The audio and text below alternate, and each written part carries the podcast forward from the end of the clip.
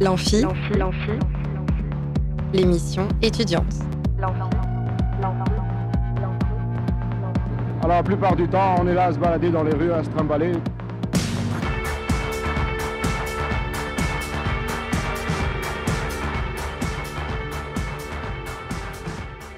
Bonsoir et bienvenue dans l'Amphi, l'émission étudiante sur Radio Alpa 107.3 FM Le Mans et radioalpa.com.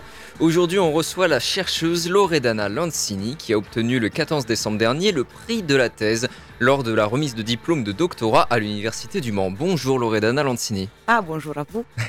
on parlera de votre thèse primée, mais également de vos travaux en cours. Euh, puis nous serons avec un groupe local de tout qui se prononce ou bien de tout ou bien euh, tout tout. Ils nous expliqueront euh, peut-être lequel il faut choisir ou pas. Ils nous parleront de leur groupe, sa jeunesse, son style musical, ses influences. Ils nous rejoindront tout à l'heure. On écoutera quelques-uns de leurs morceaux qu'ils nous partagent généreusement. C'est parti tout de suite pour notre premier invité du jour. Plus on est de fou et plus on rit. Là où ça devient grave, c'est quand on est plus on est de fou et plus on s'emmerde. Loredana Lancini, vous êtes postdoctorante boursière à l'Université catholique du Louvain, à l'Institut des civilisations, des arts et des lettres et le Centre d'études des mondes antiques. C'est bien ça? C'est absolument, c'est parfait. Formidable. Alors avant d'être à l'Université catholique du Louvain, vous étiez en doctorat à l'Université du Mans et vous travailliez sur une thèse intitulée Phénomènes volcaniques et traditions mythiques du monde grec colonial aux sociétés euh, aux sociétés de l'océan Pacifique, entre parenthèses, île Fidji. Alors, est-ce que vous pouvez nous expliciter un peu ce titre? Eh bien, alors, euh, dans ma thèse, j'ai travaillé, comme le titre l'indique très bien, mmh. sur les mythes. Mmh. Et les mythes qui concernent les volcans. Donc, moi, en tant qu'antiquisante, disons, de, de, formation, donc j'ai étudié euh, la littérature euh, ancienne, donc latine, grecque, ainsi que tout ce qui concerne les civilisations anciennes, l'histoire, l'archéologie. Ben alors, j'ai une spécialité dans l'Antiquité. Et donc, mon point de départ, c'était de voir si dans les grands réservoirs de la mythologie gréco-romaine, mmh. donc, il y avait, il y a, euh, voilà, des mythes qui peuvent encore, euh, qui peuvent avoir en fait la trace, maintenir la trace des souvenirs de volcans, d'éruptions volcaniques. Mmh. Et ben, la civilisation gréco-romaine a euh, assisté à de nombreuses éruptions volcaniques. Donc euh, voilà, c'était euh, c'était susceptible de... Euh, la mythologie était susceptible d'en porter la trace. Mais pour faire ça bien, voilà, comme les mythes, les, mythes gréco-romains, c'est des mythes qui sont ah ben, du coup anciens, parce que ben, les peuples gréco-romains sont morts. Et donc, on a des, des, récits qui sont, comment dire, qui sont ciblés dans l'écriture pour bien comprendre comment ces récits se sont construits, se sont transmis dans les temps, euh, bah, j'ai décidé de faire une comparaison. Une comparaison avec la mythologie de l'océan Pacifique, plus spécifiquement, comme l'océan Pacifique est immense, mmh. euh, et trouver des cas d'études aux îles Fidji. Et pourquoi? Juste là-bas Parce que bah, il y a là-bas aussi des mmh. volcans. Euh, les populations des îles Fidji ont une mythologie, mmh. mais ces mythologies on pourrait dire, entre guillemets, euh, euh, vivante, parce que les personnes qui sont porteurs de cette mythologie sont encore en vie.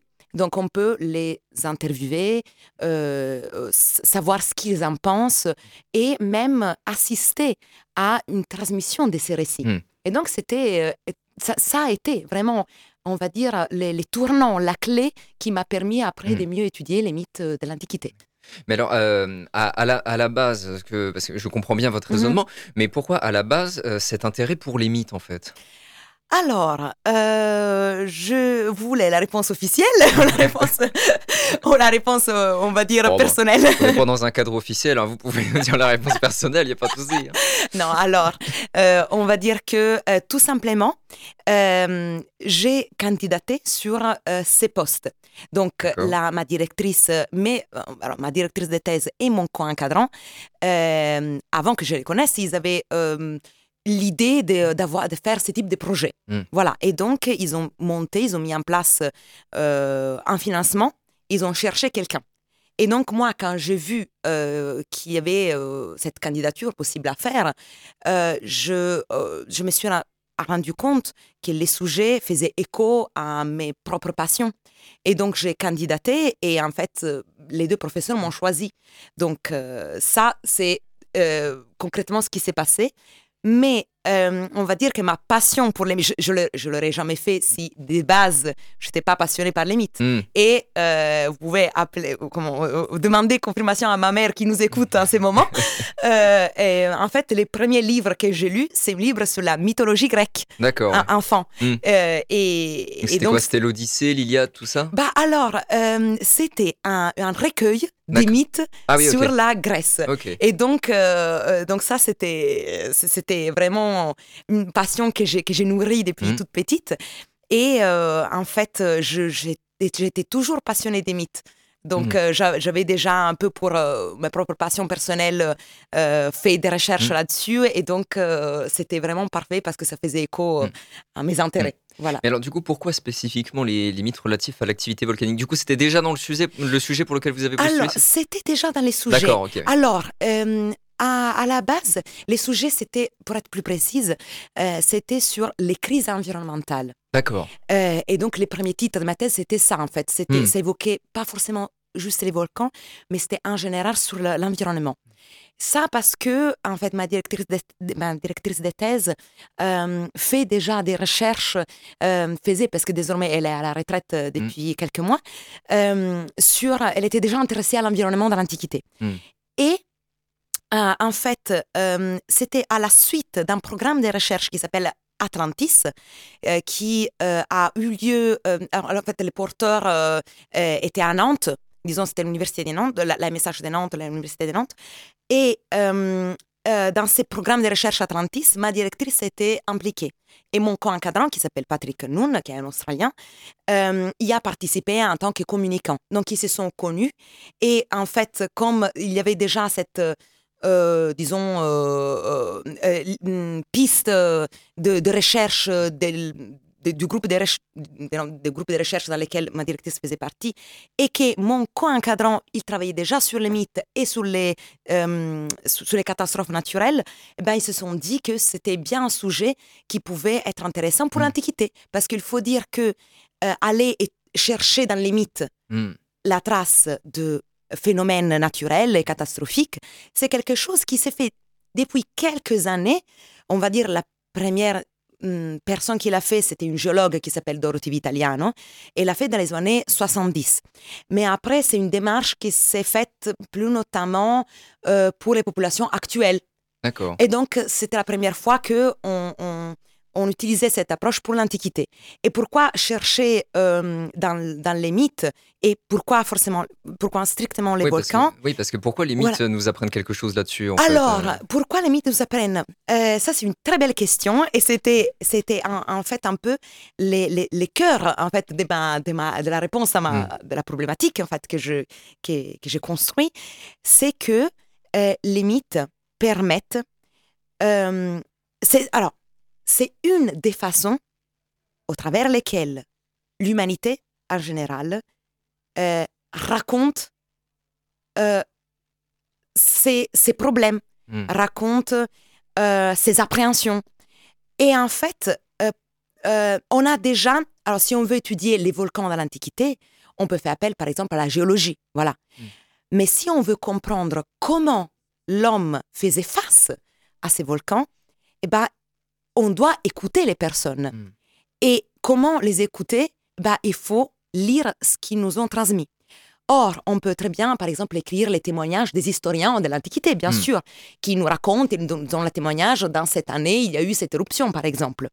Mais euh, si on veut comprendre comment ils vivaient ça, eh ben, c'est bien dans les mythes qu'on peut, euh, qu'on peut avoir la trace. Parce que les, les mythes représentent une façon pour retravailler une expérience, l'expérience du vécu, mm.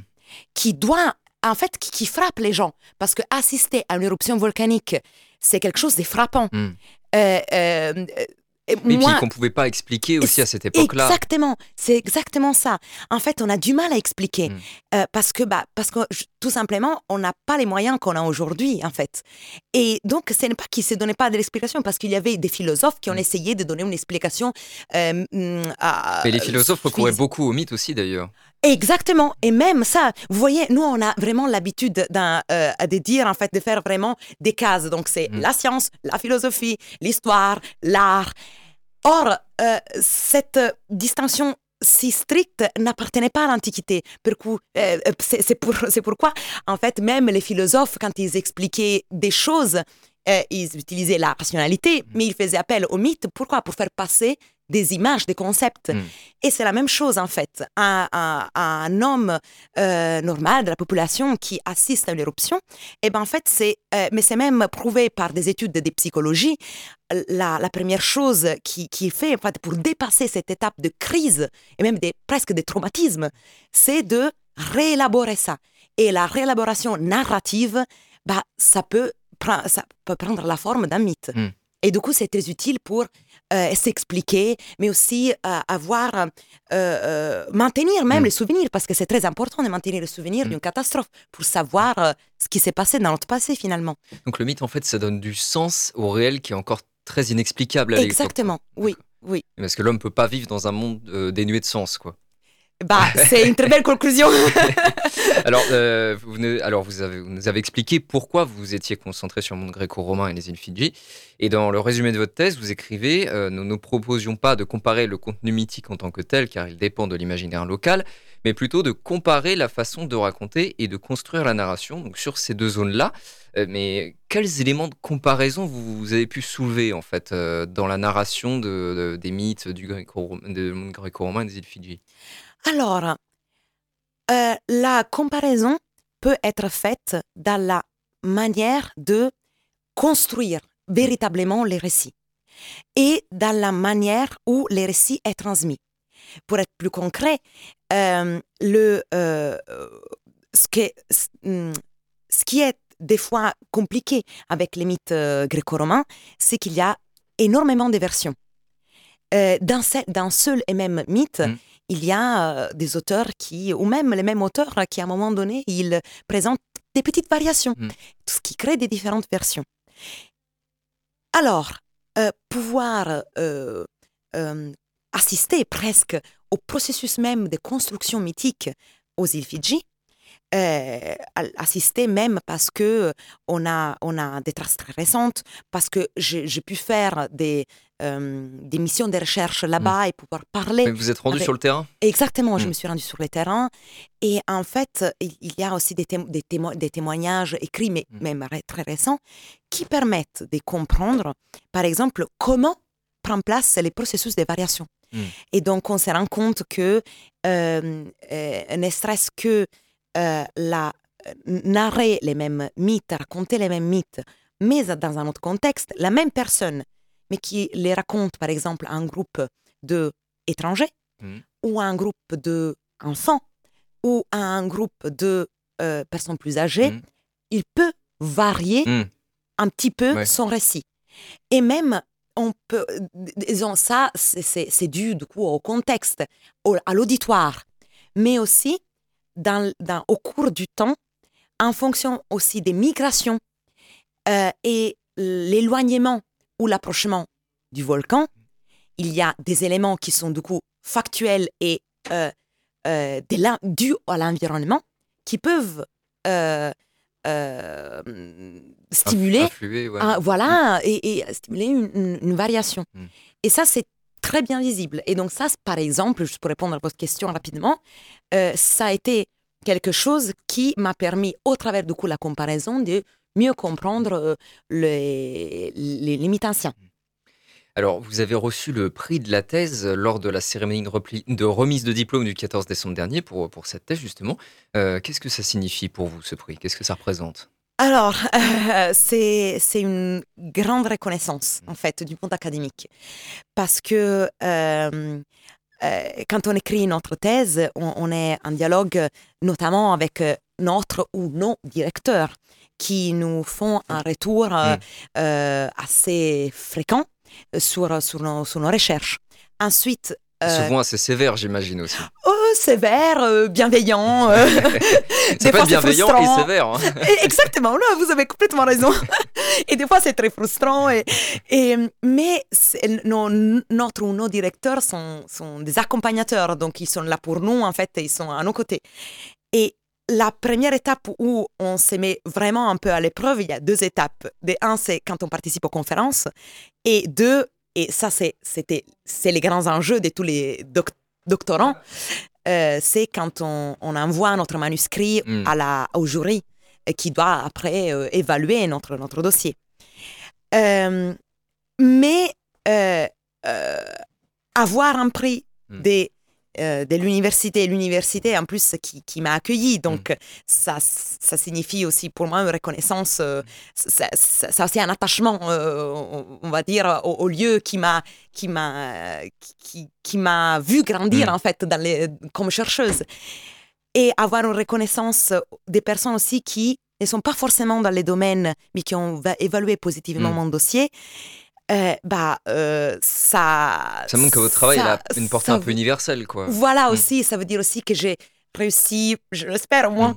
d'avoir. Euh, mm, que j'ai réussi à, communiquer ma passion et communiquer aussi bah, le, les, résultats, les, les, enjeux auxquels je crois vraiment de ma thèse. Donc, et en plus, on va dire aussi que mettre une ligne dans les CV en disant que j'ai reçu un prix. ça fait toujours une bonne ligne dans le CV. Voilà, ça fait toujours du bien. Alors aujourd'hui, vous poursuivez donc vos recherches sur un post-doctorat à l'Université catholique du Louvain. Euh, sur quoi portent vos recherches désormais? Alors, euh, alors, mes recherches actuellement euh, sont un peu dans la lignée euh, de, ma thèse, mais j'ai décidé de, de, me consacrer davantage au dossier archéologique parce que euh, j'ai une formation un peu particulière qui est d'historien, mais d'archéologue aussi. Euh, et on va dire que pendant ma thèse, les dossiers archéologiques étaient un peu, disons, en deuxième plan.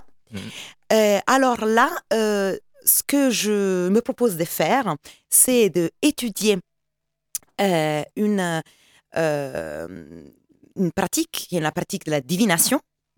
Dans les sanctuaires romains, euh, dans la région du, dans la région du Latium, euh, donc, c'est, quoi la, région du Latium? euh, Rome, actuelle Rome, donc, et, en général aussi dans l'Italie centrale, on va dire, voilà, pour géolocaliser hmm. plus facilement. donc, j'essaie d'étudier la divination, donc les pratiques, du coup, voilà, oraculaires, prévoir l'avenir, dans certains sanctuaires où cette pratique est attestée. J'étudie les objets qui pouvaient être euh, utilisés pour pratiquer cette divination. Et j'essaye aussi de contextualiser euh, euh, cette pratique de divination et les sanctuaires également dans leur environnement naturel. Donc je poursuis, hmm. disons, cette, cette approche multidisciplinaire entre histoire et aussi, on va dire, une approche plus géologique, géomorphologique. en essayant aussi de comprendre la relation des sanctuaires et du coup des pratiques rituelles hmm avec leur environnement. Donc, concrètement, il s'agira de comprendre aussi, parce que dans la recherche, la réponse des fois peut être juste non, mais l'important c'est de rechercher, de comprendre si euh, l'emplacement de ces sanctuaires et les choix euh, d'y pratiquer la divination peut dépendre euh, de la conformation hmm. naturelle du territoire, ou si voilà certaines caractéristiques géomorphologiques du territoire pouvaient être utilisées même pour pour pratiquer ce type de rituels. Alors, à travers ces, deux sujets, les mythes et les pratiques divinatoires, on sent chez vous une, une passion pour euh, l'imaginaire, les rationnels, l'inexplicable, et, donc le récit, en fait, c'est bien ça? Eh bien, en effet, en effet, on peut dire comme ça, vous avez très bien compris. alors, ça vous vient d'où cette passion euh, Alors, je pense que je ne saurais pas vous répondre, mais euh, euh, vous savez, quand on est chercheur, c'est parce que au fond de nous, on est hyper curieux. Hmm. On est motivé par parce qu'on a soif de comprendre. Et moi, ce qui ce qui euh, ce qui me passionne, c'est de comprendre comment penser les gens. Mm. et au fond, qu'est-ce qu'il ressentait? Et en fait, c'est pour ça que c'est ce qu'il y a de plus difficile, et vous l'avez très bien dit, c'est un peu, c'est l'imaginel, c'est l'irrationnel. Mais je pense que c'est des choses très peu tangibles, mais qui en fait sont, sont un des moteurs mm. euh, qui, nous guident. Et donc, euh, moi, j'aime euh, comprendre les choses et comprendre aussi comment fonctionne l'être humain. Mm. Je pense que si, si je n'étais pas archéologue historienne, j'aurais été psychologue probablement. et, mais il y a beaucoup de choses qui vous intéressent en tout cas. bah, je pense que l'imaginaire, comprendre l'imaginaire dans une société qui est très concrète mm. comme la nôtre, très attachée au, au matériel, euh, comprendre, essayer de se pencher un peu sur l'imaginaire parce que c'est dans notre tête et c'est et, c'est un peu ce qui ce qui guide aussi euh, bah c'est notre c'est notre pivot en fait exactement euh, je, je, pense que ça, ça peut nous permettre de, de, comprendre aussi beaucoup de choses sur nous finalement eh ben, c'est sur ces très beaux mots, Loredana Lancini, qu'on va conclure cet entretien. Ah, merci. merci beaucoup, vraiment pour être venu nous parler de votre thèse et de votre projet de recherche actuel. On ne doute pas que vous le mènerez à bout d'ailleurs. Merci ah, encore. merci, merci beaucoup à vous pour cette invitation et merci euh, à ceux qui nous ont écoutés. On va faire une pause pendant laquelle vous pouvez gagner des places pour Serena le 16 janvier à Eve en appelant au 02 43 24 37 37. Et tout de suite, on écoute Sappho Willow.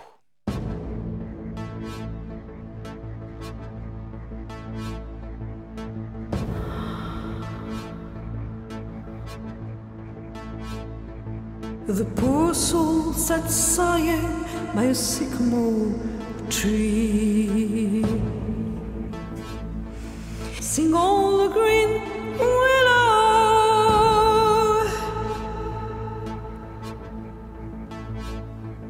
Her hand on her bosom, her head on her knees. Sing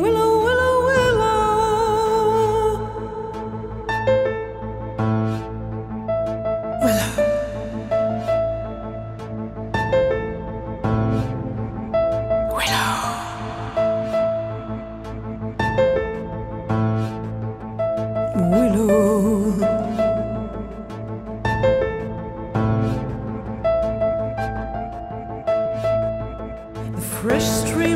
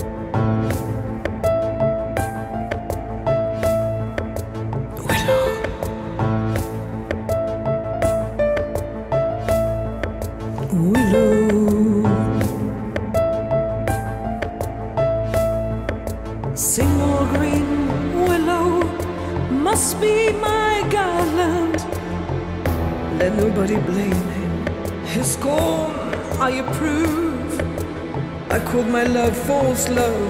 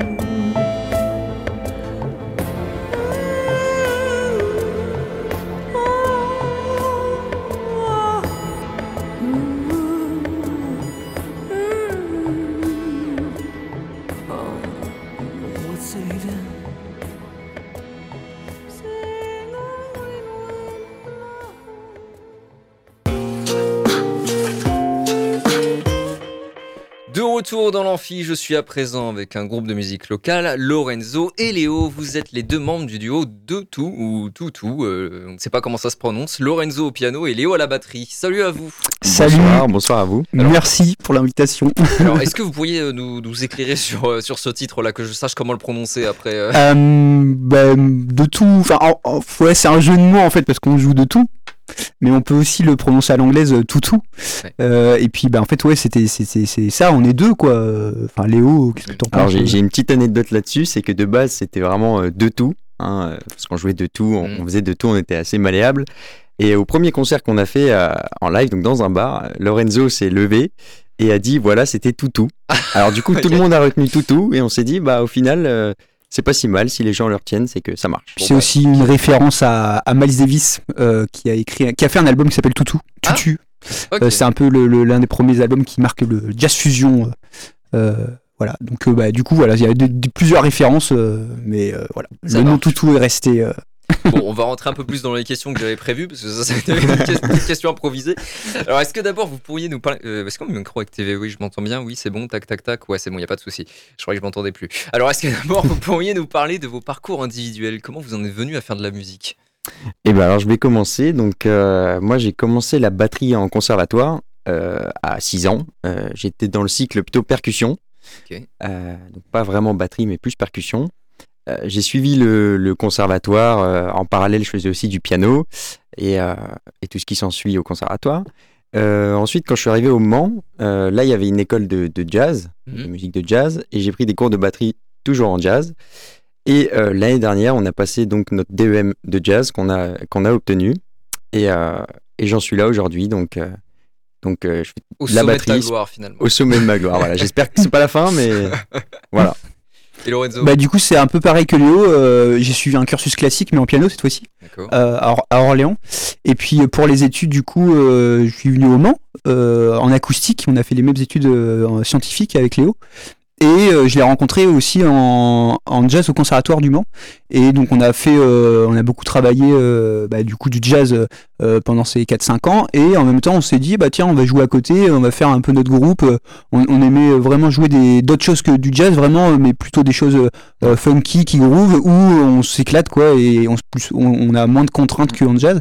Et puis bah du coup on a commencé à faire des reprises et puis là voilà le, le, le, groupe est né. Donc nos parcours sont un peu semblables en fait au niveau d'abord classique et puis après. Et ça fait combien de temps euh, du coup que le groupe existe? Eh ben le groupe ça va faire trois ans à peu près non? En fait c'est quand on s'est euh, rencontrés on n'a pas trop tardé hein, en gros en vrai à jouer puisque après euh, activement je dirais deux ans. Activement ça veut dire jouer souvent faire des concerts commencer des enregistrements deux ans. Mmh, mmh, mmh. Alors vous dites que vous jouez de tout mais en même temps il y a le, le, jazz qui revient pas mal dans vos paroles. Est-ce qu'il y a un genre de musique auquel vous vous identifiez quand même?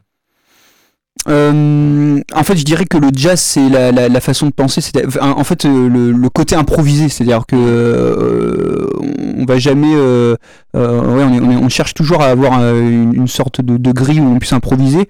Et puis ce qui nous définit, enfin, moi c'est comme ça que je le vois, c'est le groove, c'est-à-dire des choses qui, qui, font bouger. et donc le groove, ça peut être des grooves qui sont jazz, des grooves qui sont funk, des grooves, des grooves qui sont plutôt pop. alors du coup, on dit qu'on joue de tout, mais on joue pas du classique. Mmh. puisque du coup, euh, c'est avec la batterie, souvent on a moins forcément l'occasion. Enfin, c'est le, groove et on trouve moins intéressant. Mais euh, bah, on a fait beaucoup de, reprises du rock aussi. Euh, en, en, fait, des choses bah, qu'on aime jouer, quoi. Vraiment. C'est ça, le groove. Hmm. Donc c'est l'identité musicale de, de, tout, quoi. C'est le groove. Ouais, c'est plus ça. Euh, le groove de tout, quoi. C'est ça. C'est ça. Sauf le, groove de tout, sauf le classique. C'est ça. voilà. c'est quoi le groove en fait? Le groove, euh, c'est une sorte, euh, comment dire, par exemple en jazz, on, on parlerait de swing, c'est-à-dire de, de, de, balancement, hein, quelque chose qui fait hmm. que tu ah, as envie de danser. Et, et ce groove-là, par exemple, je pense donc au funk, tout ce qui est Ray Brown, où, ça, c'est très, ça vient des trip quoi. Il euh, y, a, y, a, ça, il peut y avoir, je sais pas, moi je donne des exemples, le groove brésilien, tu vois, c'est c'est un truc, c'est autre chose, c'est un peu, il peut y avoir le côté samba, côté bossa, euh, mm. je pense des trucs pop euh, comme par exemple Michael Jackson, enfin il y a des trucs, des choses mm. qui donnent vraiment envie de danser. Euh, puis ou sinon des trucs très actuels qui, qui avec des, des, grosses basses qui, qui, qui, qui, font bouger quoi. Donc ça, ça dépend en fait. et puis par exemple en rock, je pense à Sting ou des euh, des, des, des, des, trucs qui, qui, au niveau énergie quoi ça ça, mm.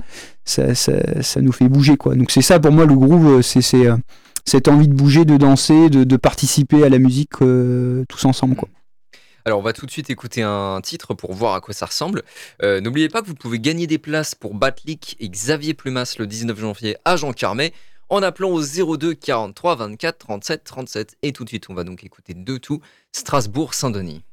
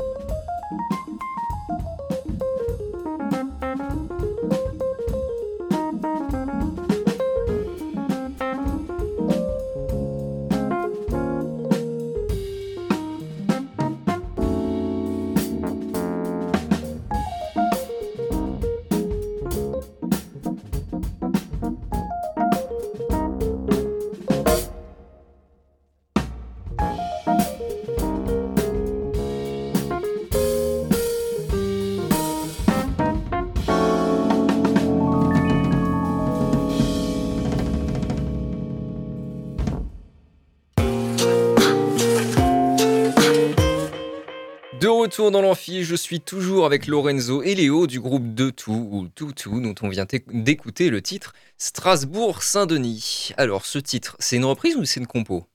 Reprise de Monsieur Roy Hargrove, euh, grand jazzman, euh, trompettiste. Et, euh, et donc bah, Strasbourg-Saint-Denis, ouais, c'est, c'est un truc souvent qu'on fait écouter à des gens qui ne connaissent pas trop le jazz parce que c'est très très groovant. Et, et puis bah, c'est un bon début pour commencer quoi, à écouter un peu cet univers. Et alors vous faites que des mm. reprises ou vous faites des compos aussi des fois? Euh, là, c'est principalement reprise. Et on aimerait justement amener ça euh, à la compo, euh, notamment Lorenzo, c'est surtout Lorenzo qui compose. Après aussi, il y a, y a, le facteur, il y a un facteur qui est important à prendre en compte, c'est qu'au début, c'est plus simple d'attirer les gens et de capter les gens avec des reprises, évidemment. mais mais c'est dans nos projets de, mm. de faire des compos, bien sûr. Alors comment est-ce que vous composer vos reprises, si je puis dire. Euh, comment est-ce que vous travaillez euh? Parce que tout à l'heure, je me faisais la remarque que j'avais l'impression d'entendre une basse en plus du piano et de la batterie. Euh, comment ça se fait ça? Alors en fait, du coup, bah, au clavier, je me débrouille pour faire la basse et l'accompagnement et le thème. enfin, en, fait, ce qui est, ce qui est bien, c'est que dans ce duo, vu que euh, j'ai la partie, euh, j'ai toute la partie harmonique, euh, note, on va dire, du, de, la musique, et que Léo, il a toute la partie, enfin, moi aussi j'ai une partie rythmique, mais disons que voilà, j'ai vraiment, je peux faire ce que je veux, quoi, sur le n'importe quelle note, je peux me balader où je veux. Il y a, pas un bassiste en plus qui me, souvent c'est le bassiste qui a raison en fait quand lui il joue sa note, bah en fait, il faut que je le suive.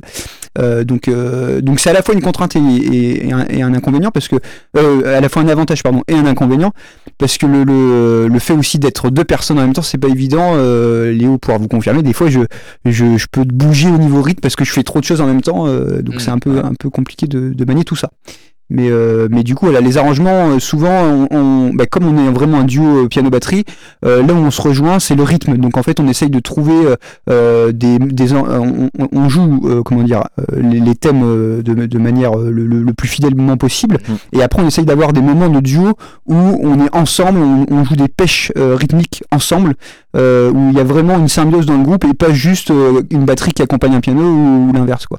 C'est comme ça qu'on essaye de, de faire nos arrangements maintenant euh, euh, bah, dans ce projet. Et alors, ce qu'on a, ce qu'on a entendu là, donc euh, c'était, c'était enregistré, c'était mixé, etc. est-ce que ça ressemble à peu près quand même à ce que vous faites en live?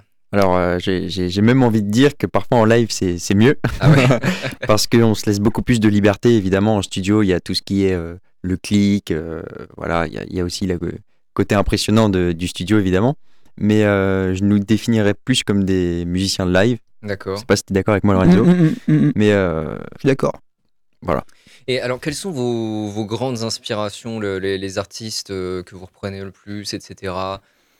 Les musiciens qui vous inspirent le plus? Euh, bah, euh, moi j'ai mes goûts du coup pianistiques c'est euh, alors en jazz il y avait Michel Petrogiani ça c'était vraiment on a on avait joué on a rejoué trois quatre compos de, de lui. Après il y avait des gens comme comment il s'appelle George Duke avec justement bah, George Duke c'est un pianiste qui utilise pareil un synthé un rose comme ça euh, et du, coup, bah, on avait voulu refaire la, même chose. Euh, après, ce qu'on avait comme autre morceau, euh, reprise de rock, de chansons. il y, a du Toto. Il y, a Bob Marley aussi. Ouais. Ah oui, on adore faire du reggae aussi. Ah ça, c'est un truc. là, on n'en a pas enregistré cette fois-ci, mais je trouve que, enfin, le reggae, on s'éclate vraiment. on a un super son. Ah si, on a fait No Woman No Cry là. Je sais pas si, je sais pas s'il y est dans les. si, il y est, tout à fait. Ah bah No Cry, ouais, voilà. Je l'ai en réserve, on, le passera si on a le temps. nice, nice. Et alors pourquoi le reggae Pourquoi est-ce que ça vous éclate tant le reggae? Alors de, de, de base, c'était une de mes propositions, enfin je crois. Oui, oui, c'est sûr. En fait, j'adore j'adore Bob Marley. vraiment, j'aime beaucoup et je me suis dit, bah pourquoi pas essayer à deux. En vrai, on, on se dit que c'est pas forcément évident de jouer du reggae et de faire sonner du reggae en piano-batterie. Mais, euh, mais je pense qu'on se débrouille pas trop mal. C'est parce que je suis là. Mais... non, mais... c'est vrai qu'il y, y, a vraiment un truc qui s'est dégagé de, de, À la base, je crois que c'est vraiment les trucs reggae qui nous ont dit, qui nous ont fait comprendre Ah ouais, en fait, le groove, c'est on aime ça, ce truc où, où c'est tranquille, où ça bouge. Euh, et on s'est éclaté vraiment sur le reggae. Ça a été un, bon point de départ euh, pour Et tout le monde connaît en plus. Hmm. alors, est-ce que vous jouez parfois avec d'autres artistes et peut-être des artistes chanteurs par exemple? Oui, ça nous arrive.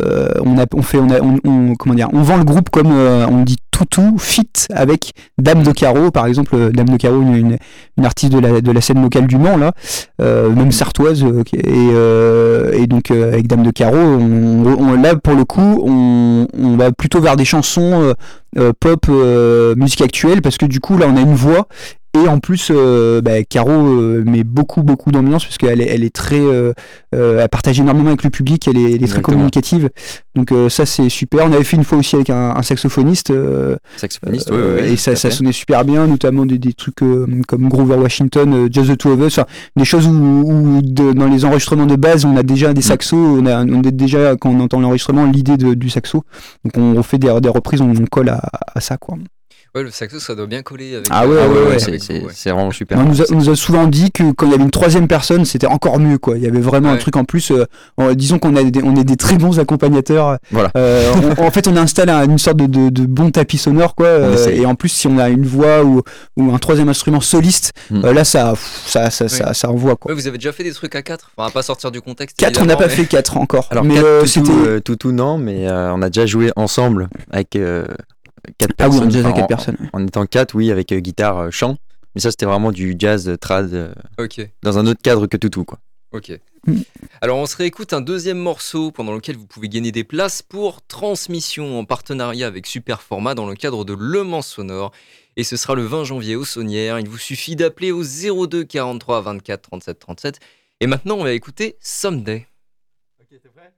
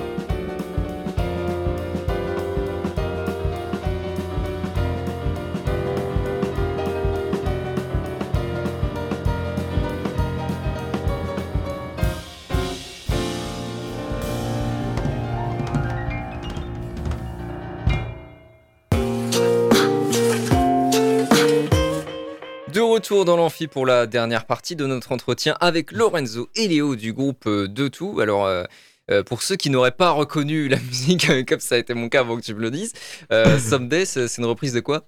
C'est Disney, donc c'est un jour mon, mon, prince viendra. Voilà pour les pour les bons pour les bons anglais. non oui, c'est bah oui, c'est Blanche-Neige. Oui, non, parce que j'ai toujours un doute à on me dit bah, c'est Blanche-Neige ou. Ah, bah, quand même.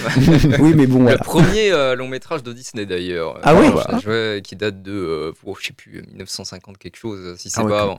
Ouais, ça, date. Euh, où est-ce que j'en étais? Oui, euh, en off, euh, on disait quelque chose à propos des bassistes, parce que vous disiez que vous aviez déjà joué avec des bassistes, mais que même vous envisageriez d'aller plus loin. Ah oui, dans, recruter un, ça serait bien. ça nous permettrait d'avoir d'avoir peut-être plus de possibilités, de, faire d'autres choses, enfin de voilà quoi, d'agrandir un peu cette aventure. ça serait du coup de free free au lieu de tout. Alors, batterie et piano, de, dans votre musique, en fait, tout est question de, rythme. Hein. Le, le, groove, c'est pareil, c'est quand même beaucoup une question de rythme, j'ai l'impression. Alors, quand on vous entend jouer, ça a l'air facile, mais est-ce que c'est pas compliqué parfois de, trouver une, synesthésie entre vous deux quoi? Alors, euh, alors si, euh, souvent ce qui, ce qui, est surprenant, c'est que quand, quand, on dit, euh, voilà, on a un groupe piano-batterie, quoi, ça fonctionne? Bah bizarrement, oui. de toute façon, c'est pas la première fois que, que, que, que quelqu'un le fait mais euh, on, on, essaye quand même d'être de, d'être ensemble, notamment au niveau euh, des fréquences. Donc, par exemple, aigu et basse. Quand Lorenzo fait beaucoup de graves, j'essaye de passer dans des tons graves de la mmh. batterie. Quand il passe dans les aigus, j'essaie de jouer avec les cymbales, tout ça. Et c'est tout cet aspect-là aussi qui fait qu'on se rejoint sur, un, sur certains points et qui fait que, euh, qu'on est ensemble quoi finalement. Mmh, mmh, mmh. Bah, dans cette improvisation, ouais, il y a toujours, euh, bah, c'est là où du coup la formation de jazz qu'on a eu euh, au conservatoire, elle nous, elle nous, a permis de, comment dire, euh, on, reste pas en fait sur sur nos sur un truc prédéfini en fait, en fonction de ce que l'autre fait, eh ben on va s'adapter. Si il y a beaucoup beaucoup d'espace et que l'autre joue pas, ben, on va peut-être avoir tendance à remplir ou à lui faire des appels pour pour l'aider et inversement, en, fait on on, bah, on s'écoute, c'est vraiment une forme d'écoute, c'est ça que nous a apporté la, la formation de jazz, je dirais euh, au Mans. Donc il y a une forme de confiance entre vous deux. Ah totalement. Ah oui, oui, hmm. on est obligé. Et est-ce qu'il vous arrive quand même de vous lancer dans, dans des solos? Ah ben tout le temps.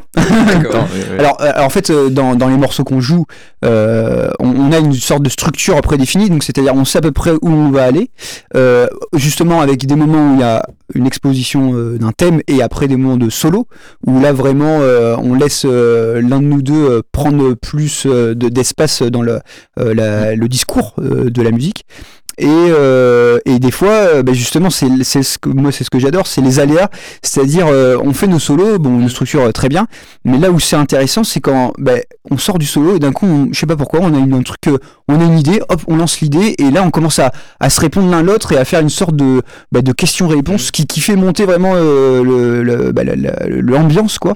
Et, et ça, bah, souvent, les meilleurs concerts, en fait, c'est les moments où bah, on a osé sortir des structures qu'on s'était fixées et c'est là où il y a vraiment une vie euh, dans la musique euh, qui se passe. Et le, le public, ça le perçoit beaucoup mieux que des solos qui sont bien structurés. Euh. Mais donc c'est vachement impulsif en fait. Euh, ah oui, il y a une. Vous parlez beaucoup d'improvisation. Quelle place c'est là en fait l'improvisation dans votre musique? Ah bah très grande.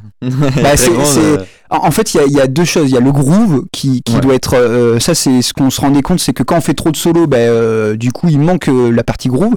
En fait, on assoit une, une ambiance de groove et en fait, quand ce, ce, ce chose-là, ça commence à, à, nous faire bouger nous aussi, et eh ben là, on commence à, à, à faire bouger le, bah, le groove, à commencer à rajouter des, des petites notes du solo et, là euh, bah, notre musique c'est vrai que bah, après ouais c'est enfin globalement on fait, on fait partie de, de musique improvisée hmm. ça c'est indéniable et alors quels sont vos prochains projets concernant le groupe? Ah, bonne question. Euh, bah, Zénith. Bah, bah, c'est sûr, c'est déjà on va on va refaire des concerts avec euh, Dame de Carreau, euh, parce que il y a vraiment, alors pareil avec Dame de Carreau, il y, a une symbiose à trois. je sais pas, j'arrive pas à l'expliquer, mais c'est, ça monte quoi, ça, ça met l'ambiance. Donc peut-être que déjà c'est sûr il y aura des concerts avec elle.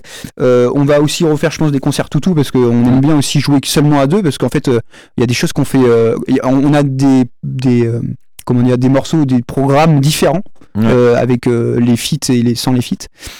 Est-ce qu'il y a un EP ou un album en vue? Ah, ou ben on va sortir des vidéos, oui. Oui, oui, alors c'est en prévision. C'est en prévision, là on a fait une session d'enregistrement et on va essayer de s'organiser et de bien faire les choses pour, pour bien, bien sortir tout ça. Et où est-ce qu'on peut vous trouver prochainement?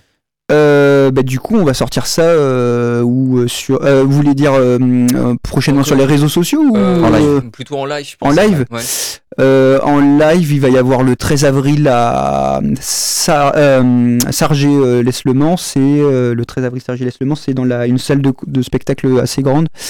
mais on le postera sur, sur Facebook, sur notre compte Facebook. tout, Mais vous pouvez dire votre compte, là où on peut trouver votre actualité en fait, c'est où? Ah, eh ben, du coup, c'est sur, c'est surtout sur Instagram.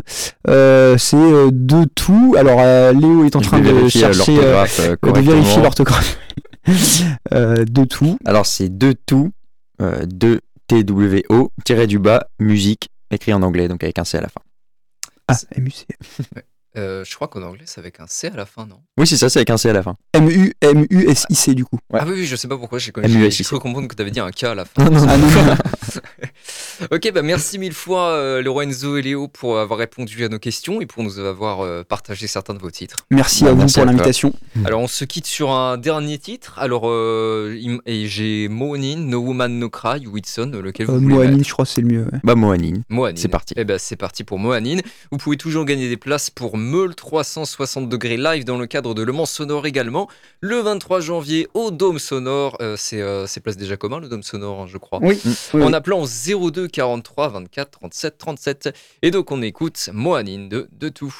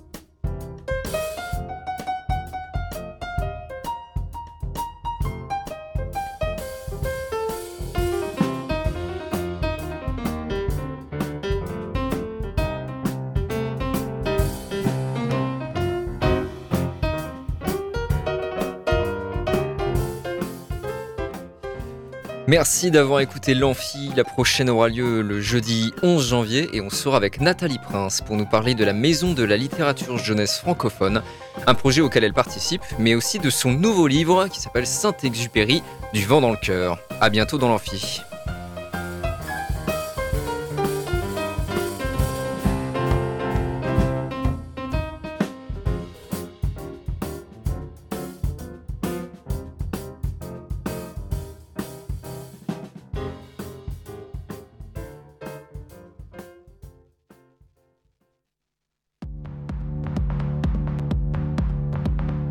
l'Amphi, l'émission étudiante.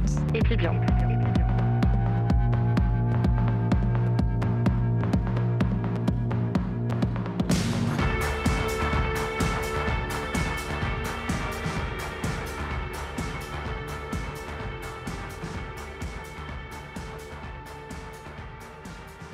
Radio Alpa, l'alternative.